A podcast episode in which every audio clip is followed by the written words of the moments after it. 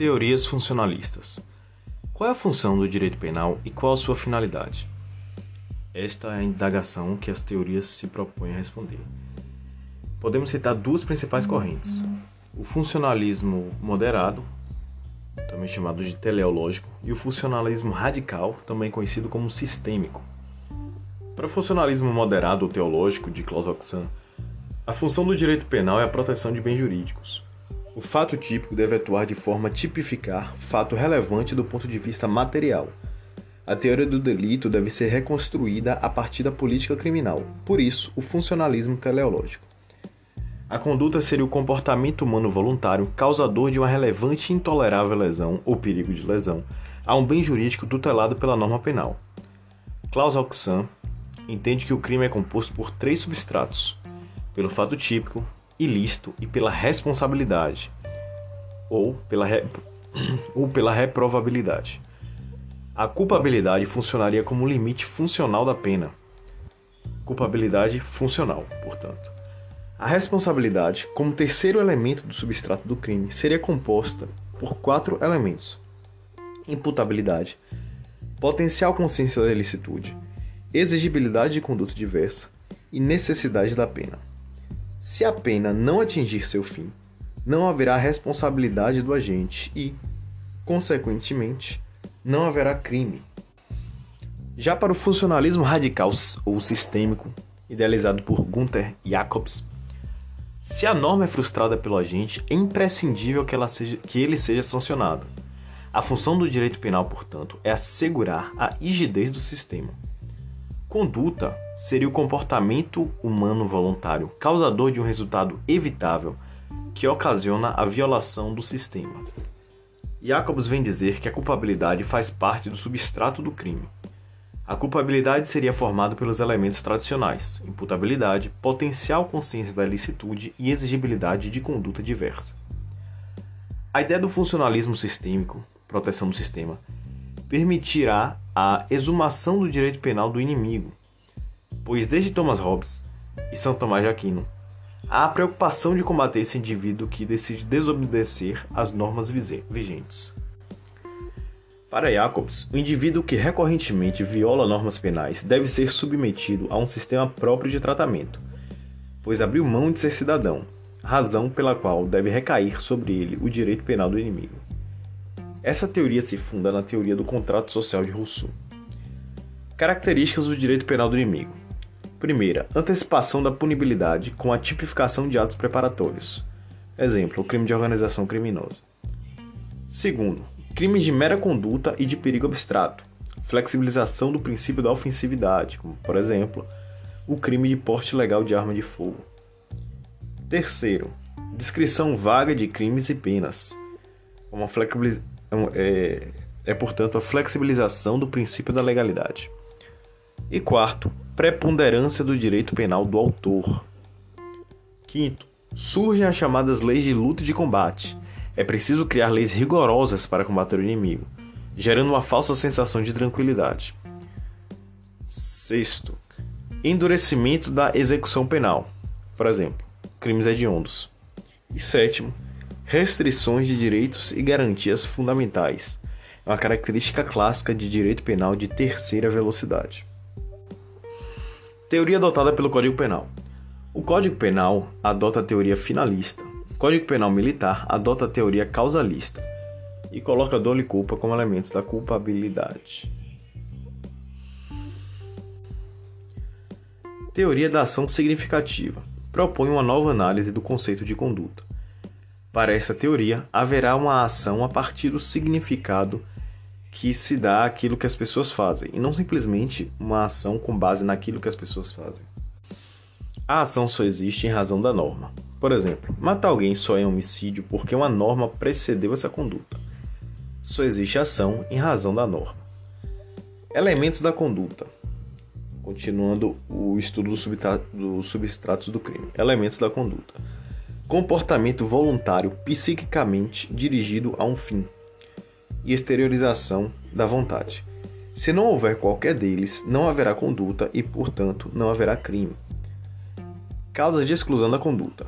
São causas de exclusão da conduta o caso fortuito ou a força maior, O estado de inconsciência completa trata-se de uma involuntariedade do agente. Movimentos reflexos também é o caso de involuntariedade do agente, em que o sujeito age por meio de reações automáticas. Não se confunde com as ações de curto-circuito, pois nessas hipóteses o agente age impulsivamente, dotado de dolo, sabendo o que faz. E coação física irresistível também exclui a conduta, é também chamada de visa absoluta. Formas de conduta são elas: dolosa, culposa ou préter-dolosa. Também poderá ser comissiva por ação ou comissiva por omissão. Conduta dolosa é praticado quando a gente quis o resultado ou assumiu o risco de produzi-lo. Com relação ao dolo, há basicamente três teorias. A primeira, teoria da vontade. Dolo é a vontade consciente de praticar a infração penal. Dolo pressupõe consciência, elemento intelectivo, e vontade do agente em produzir o resultado, elemento volitivo. É classificado a teoria da vontade é classificada como uma teoria volitiva. Teoria da representação, ou teoria da possibilidade. O dolo está sempre presente está presente sempre que o agente tem a previsão do resultado como possível e ainda assim continua sua conduta. Basta a presença do elemento intelectual, consciência, para sua caracterização. Para essa teoria, a culpa é sempre inconsciente. Por quê? Sendo reconhecida a certeza, a possibilidade ou a probabilidade do resultado, haverá dolo, não sendo necessário analisar se o agente assumiu ou não o risco da produção do resultado é uma teoria intelectiva, a teoria da representação ou da possibilidade. Por fim, teoria do assentimento, ou teoria do consentimento, ou ainda teoria da aprovação. Nela, o agente tem a previsão do resultado como possível e ainda assim prossegue na sua conduta, assumindo o risco de produzir o resultado. O dolo exige que a, o agente consinta em causar o resultado, além de o considerar como possível. A teoria do assentimento é também uma teoria volitiva. Temos ainda a teoria da probabilidade ou teoria da cognição. Distingue-se o dolo eventual segundo a probabilidade da realização do resultado, representado pelo agente. Haverá dolo eventual quando o agente prevê como provável o resultado, e não apenas como possível, admitindo ou não o resultado. Se a produção do resultado for pouco provável, haverá culpa consciente. Teoria da evitabilidade. Segundo Juarez Cirino, a teoria, na, a teoria da não comprovada vontade de evitação do resultado. Teoria da objetivação da vontade de evitação do resultado. Desenvolvida por Armin Kaufmann em bases finalistas, coloca o dolo eventual e a imprudência consciente na dependência da ativação de contrafatores para evitar o resultado representado como possível. Seria, portanto, imprudência consciente. Se o autor ativa contrafatores, existe o dolo eventual. Se não ativa contrafatores, para evitação do resultado. Ou melhor, há imprudência consciente se o ator ativa contrafatores. E há o dolo eventual se ele não ativa contrafatores para evitar o resultado. Portanto, a diferenciação entre a imprudência consciente e o dolo eventual é a ativação ou a falta de ativação de contrafatores para evitar o resultado. Ou seja, a teoria da evitabilidade cognitiva pressupõe a representação do resultado como possível, o que bastará para a caracterização do dolo eventual.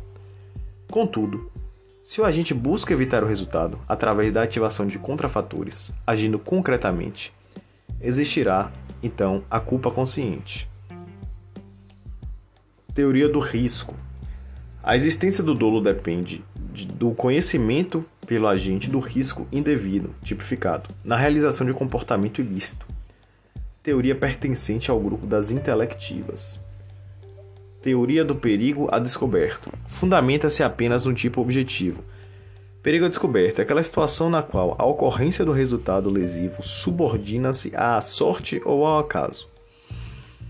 Essa teoria retira o elemento volitivo do conteúdo do dolo e fundamenta a distinção entre dolo eventual e imprudência consciente com base na natureza do perigo. Primeira situação: o perigo desprotegido, caracterizado pela dependência de meros fatores de sorte ou azar, configura dolo eventual, ainda que o autor confie na ausência do resultado, como jogar uma roleta russa, por exemplo, com risco do resultado na proporção de um quinto. É uma teoria intelectiva.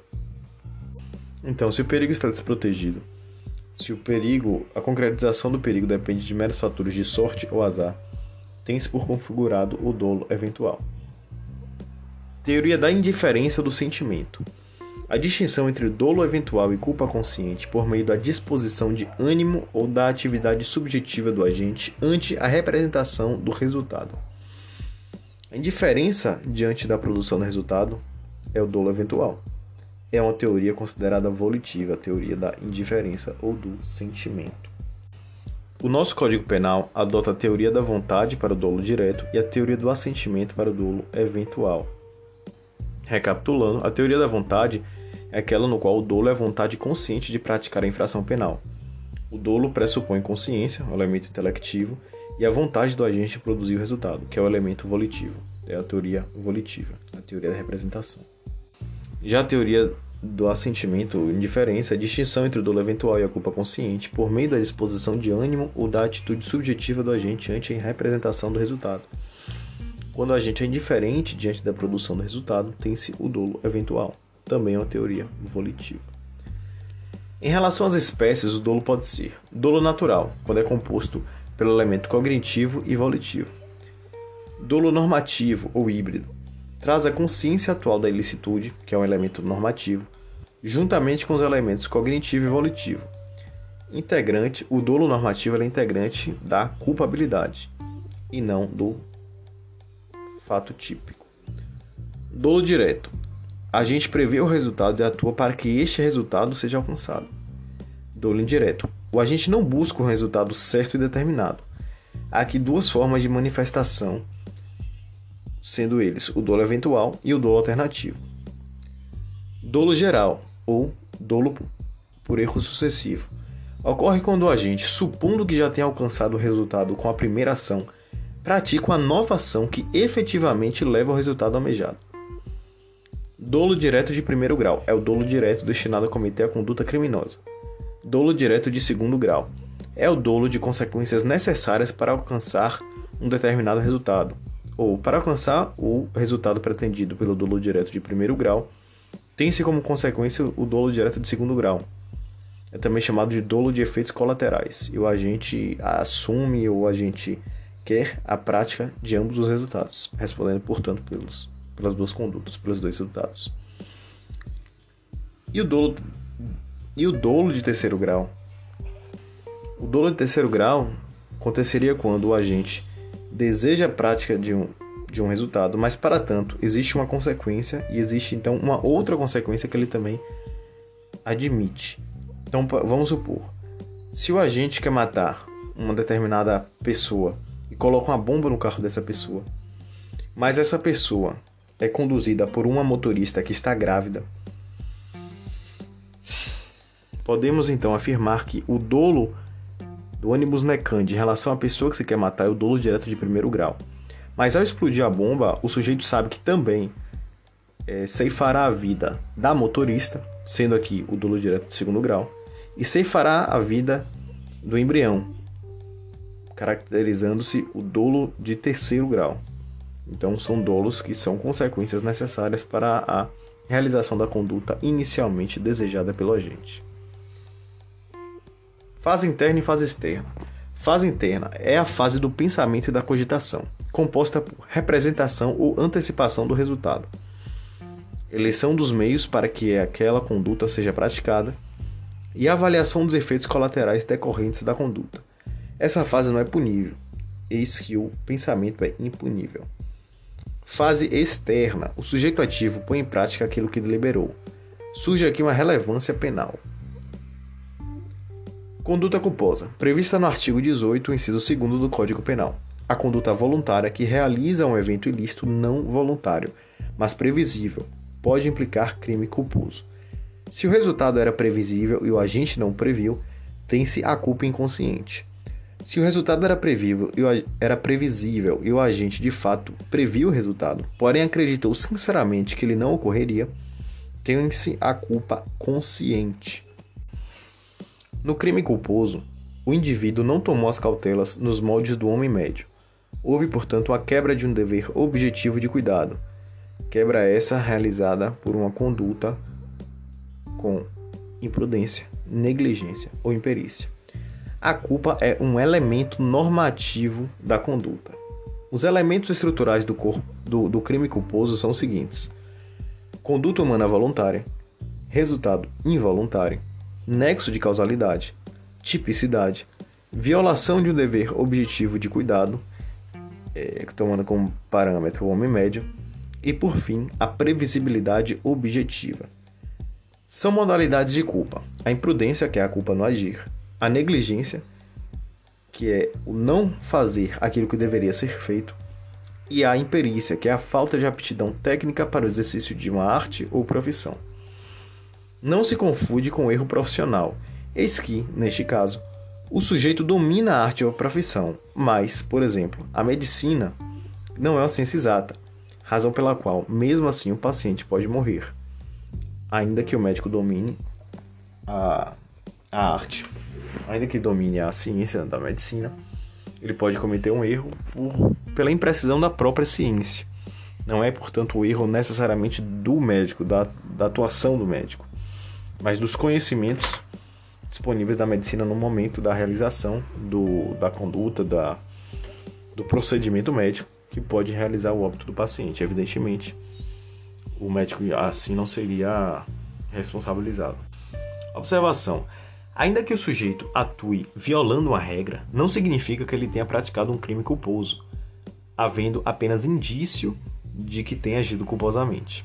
Pode-se chegar à conclusão que aquela infração ocorreria ainda que o indivíduo não tivesse quebrado seu dever objetivo de cuidado.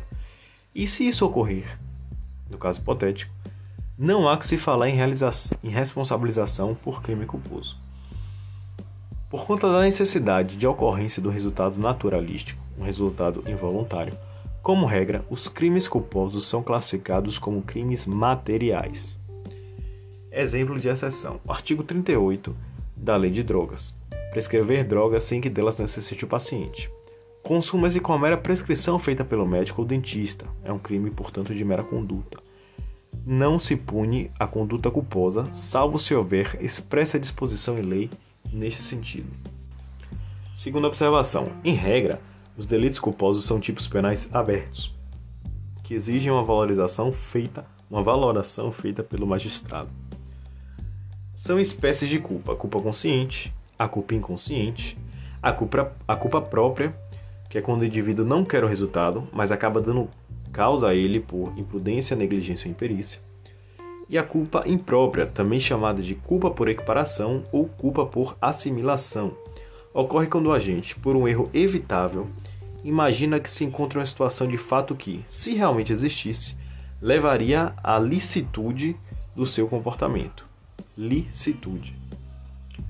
Em razão de política criminal, o ordenamento decidiu punir a discriminante putativa por erro de tipo a título de culpa.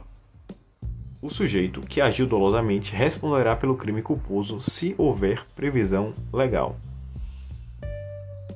Por quê? Entende-se nesse caso que o sujeito agiu com culpa ao ser negligente por não ter tomado os cuidados necessários para aferir que atuava na situação hipotética, na situação concreta, em erro.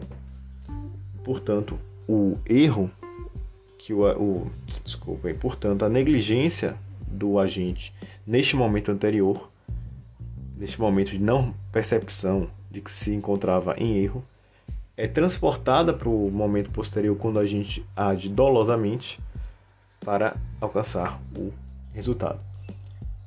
É, como consequência, temos que a culpa imprópria ela admite a tentativa, já que de fato a gente está agindo dolosamente, que a culpa existe tão somente na sua é, não tomada de medidas necessárias, medidas cabíveis para perceber que se encontrava em culpa. Questões divergentes que a doutrina e jurisprudência debate. Crime de racha, STJ. No crime de racha, dolo eventual, caso atinja alguém. Por outro lado, a nova redação do artigo 308 do CTB adicionou dois novos parágrafos, um para lesão corporal grave e outro para a morte decorrente do crime de racha. Nessas hipóteses, o delito será qualificado. Todavia, o dispositivo destaca que as penas são aplicadas apenas se as circunstâncias indicarem que o indivíduo não quis o resultado nem assumiu o risco de produzi-lo. Portanto, o indivíduo teria agido com culpa. Atropelamento por conta de embriaguez. Os tribunais superiores, majoritariamente, entendem que o crime cometido na condução de veículo automotor sob efeito de álcool é crime culposo por culpa consciente e não dolo eventual. Haverá dolo eventual quando, além da embriaguez, houver conduta imprudente do sujeito ativo. Compensação de culpas. Não cabe compensação de culpas no direito penal. No máximo, se houver culpa concorrente da vítima, poderá haver uma atenuação da pena, pelos critérios do artigo 59 do Código Penal. Concorrência de culpas. Dois ou mais agentes culposamente contribuem para a eclusão de um resultado naturalístico. Todos respondem pelo evento danoso por conta da condício sine qua non. Perceba que não há entre eles o liame psicológico, ou seja, não há concurso de pessoas. São hipóteses de exclusão da culpa. O caso fortuito é a força maior. O princípio da confiança, quando o indivíduo que pratica conduta de acordo com as regras do ordenamento jurídico e da sociedade presume que as demais pessoas também sigam essas regras. Também exclui a culpa ou erro profissional, poderá ser gerado por uma falibilidade dos métodos científicos. O agente é apto, no caso do erro profissional, o agente, o agente é apto a realizar o procedimento. Porém, naquela situação específica, o procedimento não se mostrou suficiente. Não há que se falar em falha humana ou imperícia. A falha do próprio procedimento. Exemplo: determinado remédio que não evita morte. Risco tolerado. O comportamento humano e a própria vida em sociedade implicam em riscos. Se não tolerarmos certos riscos, não haverá como conviver em sociedade. Mesmo para a evolução da ciência, é necessário que se admitam testes em humanos, por exemplo, ainda que haja riscos. E o risco tolerado é, portanto, outra hipótese de exclusão da culpa. Continuando o fato típico, conduta pré-terdolosa. A figura criminosa híbrida, na qual tem-se o dolo na conduta antecedente e a culpa na conduta consequente. Por exemplo, lesão corporal seguida de morte. Os elementos do crime pré-doloso são conduta dolosa, resultado culposo, nexo causal entre a conduta dolosa e o resultado culposo, e tipicidade. Se o sujeito pratica crime pré-doloso para fins de reincidência, ele será considerado reincidente em crime doloso. Uma das consequências é a impossibilidade de ser beneficiado pelo sursi da pena, do artigo 77 do Código Penal. Erros de tipo, artigo 20 do Código Penal. O erro sobre o elemento constitutivo do tipo legal de crime exclui o dolo, mas permite a punição a título de culpa, se previsto em lei. Diferença entre erro de tipo e erro de proibição. Os erros de tipo podem ser classificados como Retornando. Diferença entre erro de tipo e erro de proibição. No erro de tipo, tem-se uma má compreensão da realidade. Por exemplo, estou sentado no bar com amigos, digo que vou embora, pego a carteira que está em cima da mesa, coloco no bolso e vou embora. Esta carteira é de um amigo, não é minha. Mas é como é como a minha, parece a minha, não é idêntica, mas parecida. Nessa situação eu pego e vou para casa. Nessa situação, objetivamente falando, eu subtraí coisa alheia móvel para mim. Subjetivamente, não existe a infração penal na minha cabeça, porque o alheia do subtrair coisa alheia móvel, a alheia do tipo, não era alheia para mim, na minha percepção. Para mim era própria. A coisa é própria e não alheia. Isso se dá porque eu tenho uma má compreensão da realidade. Neste caso, eu incidi em erro de tipo, porque o descrito do tipo, no tipo, na minha visão, não encontra eco na realidade. Mas isto ocorre porque a minha compreensão da realidade está equivocada. No erro de proibição, eu sei exatamente o que ocorre no mundo dos fatos. Enquanto no erro de tipo, eu tenho uma, uma, uma compreensão da realidade que não encontra eco no mundo dos fatos, No erro de proibição, eu sei exatamente o que ocorre no mundo dos fatos. Eu tenho a plena compreensão da realidade. O que eu não sei é que o que acontece, o que eu faço, é proibido pela norma penal. Por exemplo, um sujeito que tem 18 anos e um dia e namora uma menina de 13 anos, 11 meses e 20 dias. Ele sendo, portanto, 4 anos mais velho do que ela. Com... Eles começam um relacionamento, o sujeito tem 17 anos de idade e a garota tem 13. Namoram alguns meses e tem relação sexual.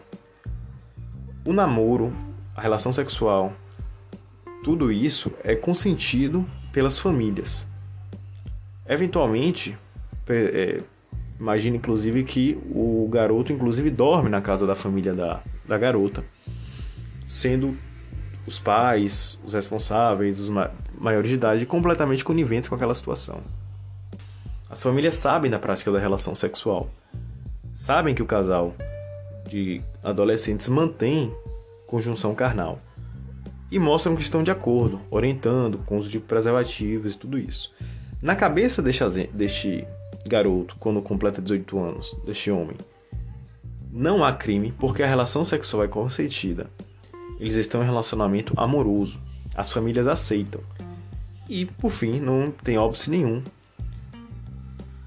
de nenhuma parte. Existe o consentimento da garota. E isso é no ponto de vista dos fatos. Tudo isso no ponto de vista dos fatos o sujeito, o agente, ele tem a compreensão e quer manter conjunção carnal com adolescente de 13 anos e 12 meses. Ele sabe que está mantendo conjunção carnal com menor de 14 anos. O que ele não imagina é que essa conduta é proibida. Portanto, veja, ele tem plena, plena capacidade, pleno conhecimento do que faz, só não sabe que o que faz está em desacordo com o ordenamento jurídico. Na conduta descrita, no exemplo dado, ele não imagina que seu comportamento configura estupro de vulnerável, um crime hediondo.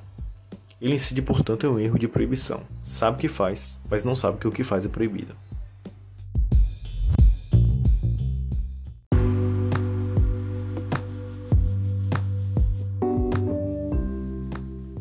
Os erros de tipo podem ser classificados como erro de tipo essencial e erro de tipo acidental. O erro de tipo essencial recai sobre os dados principais do tipo penal. O erro de tipo essencial pode ser inevitável, justificável ou excusável, exclui dolo e culpa, ou evitável, também chamado de injustificável ou inexcusável. O sujeito, o sujeito pode ser punido a título de culpa. Para verificar se o erro foi inevitável, é necessário se utilizar do homem médio a doutrina mais moderna entende que as circunstâncias do caso concreto, bem como o grau de instrução do agente, devem ser valorados a fim de se perceber se seria possível ou não o cometimento desse erro de tipo, abandonando, portanto, a figura do homem médio e passando a uma análise casuística da, do parâmetro para verificar se era possível ou não identificar o erro de tipo. Erro de tipo acidental recai sobre dados secundários ou periféricos do, pen... do tipo penal. É dividido em erro sobre, sobre objeto, erro em objeto, erro, so... erro quanto à pessoa, erro em persona, erro na execução, resultado diverso do pretendido, aberratio criminis ou aberratio delicti e erro sobre o nexo causal.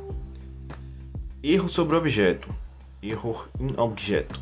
Não tem previsão legal o agente confunde a coisa, objeto material. Por exemplo, o indivíduo quer furtar um relógio de ouro, mas subtrai um de latão. Consequência: o sujeito é punível pela conduta perpetrada. A doutrina considera que deve ser levado em consideração o objeto material efetivamente atingido. Rogério Sanches diz que deve ser considerado aquilo que seja mais benéfico ao réu. Erro contra a pessoa, erro em persona, artigo 20, parágrafo 3 do Código Penal. O erro quanto à pessoa contra a qual o crime é praticado não isenta de pena. Não se consideram, neste, neste caso, as condições ou qualidades da vítima, senão as da pessoa contra quem o agente queria praticar o crime, a chamada vítima virtual.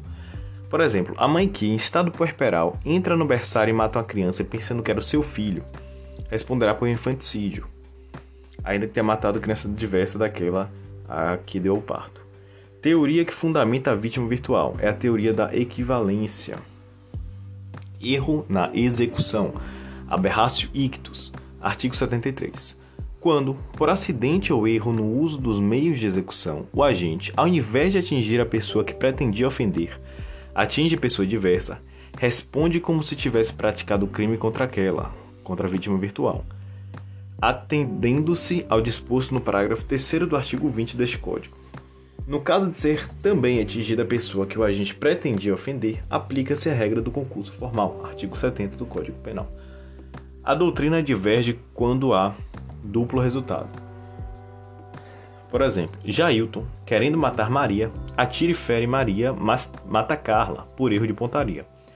A primeira corrente indica que o indivíduo deverá responder em concurso formal pelo crime doloso consumado como se tivesse efetivamente matado Maria, e por lesão corporal culposa como se tivesse lesionado a amiga de Maria, no caso do exemplo, Carla. A segunda corrente indica que deverá o indivíduo ser responsabilizado por tentativa de homicídio em face de Maria e homicídio culposo em face de Carla em concurso formal.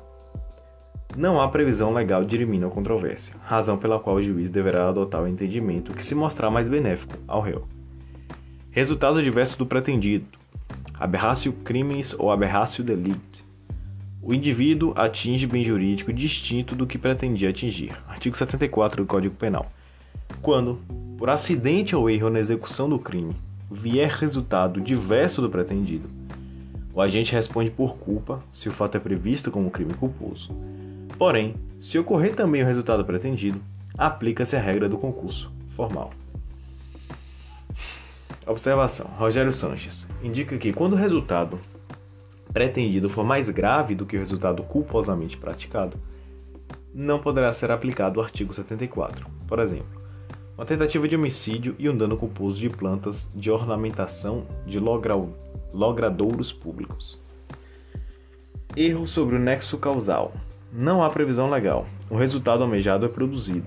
Divide-se em erro sobre o nexo causal em sentido estrito, quando o agente provoca o resultado com apenas uma conduta, mas com outro nexo causal, e erro sobre o nexo causal por dolo geral, o aberratio causae. O agente alcança o resultado pretendido, mas com a pluralidade de condutas.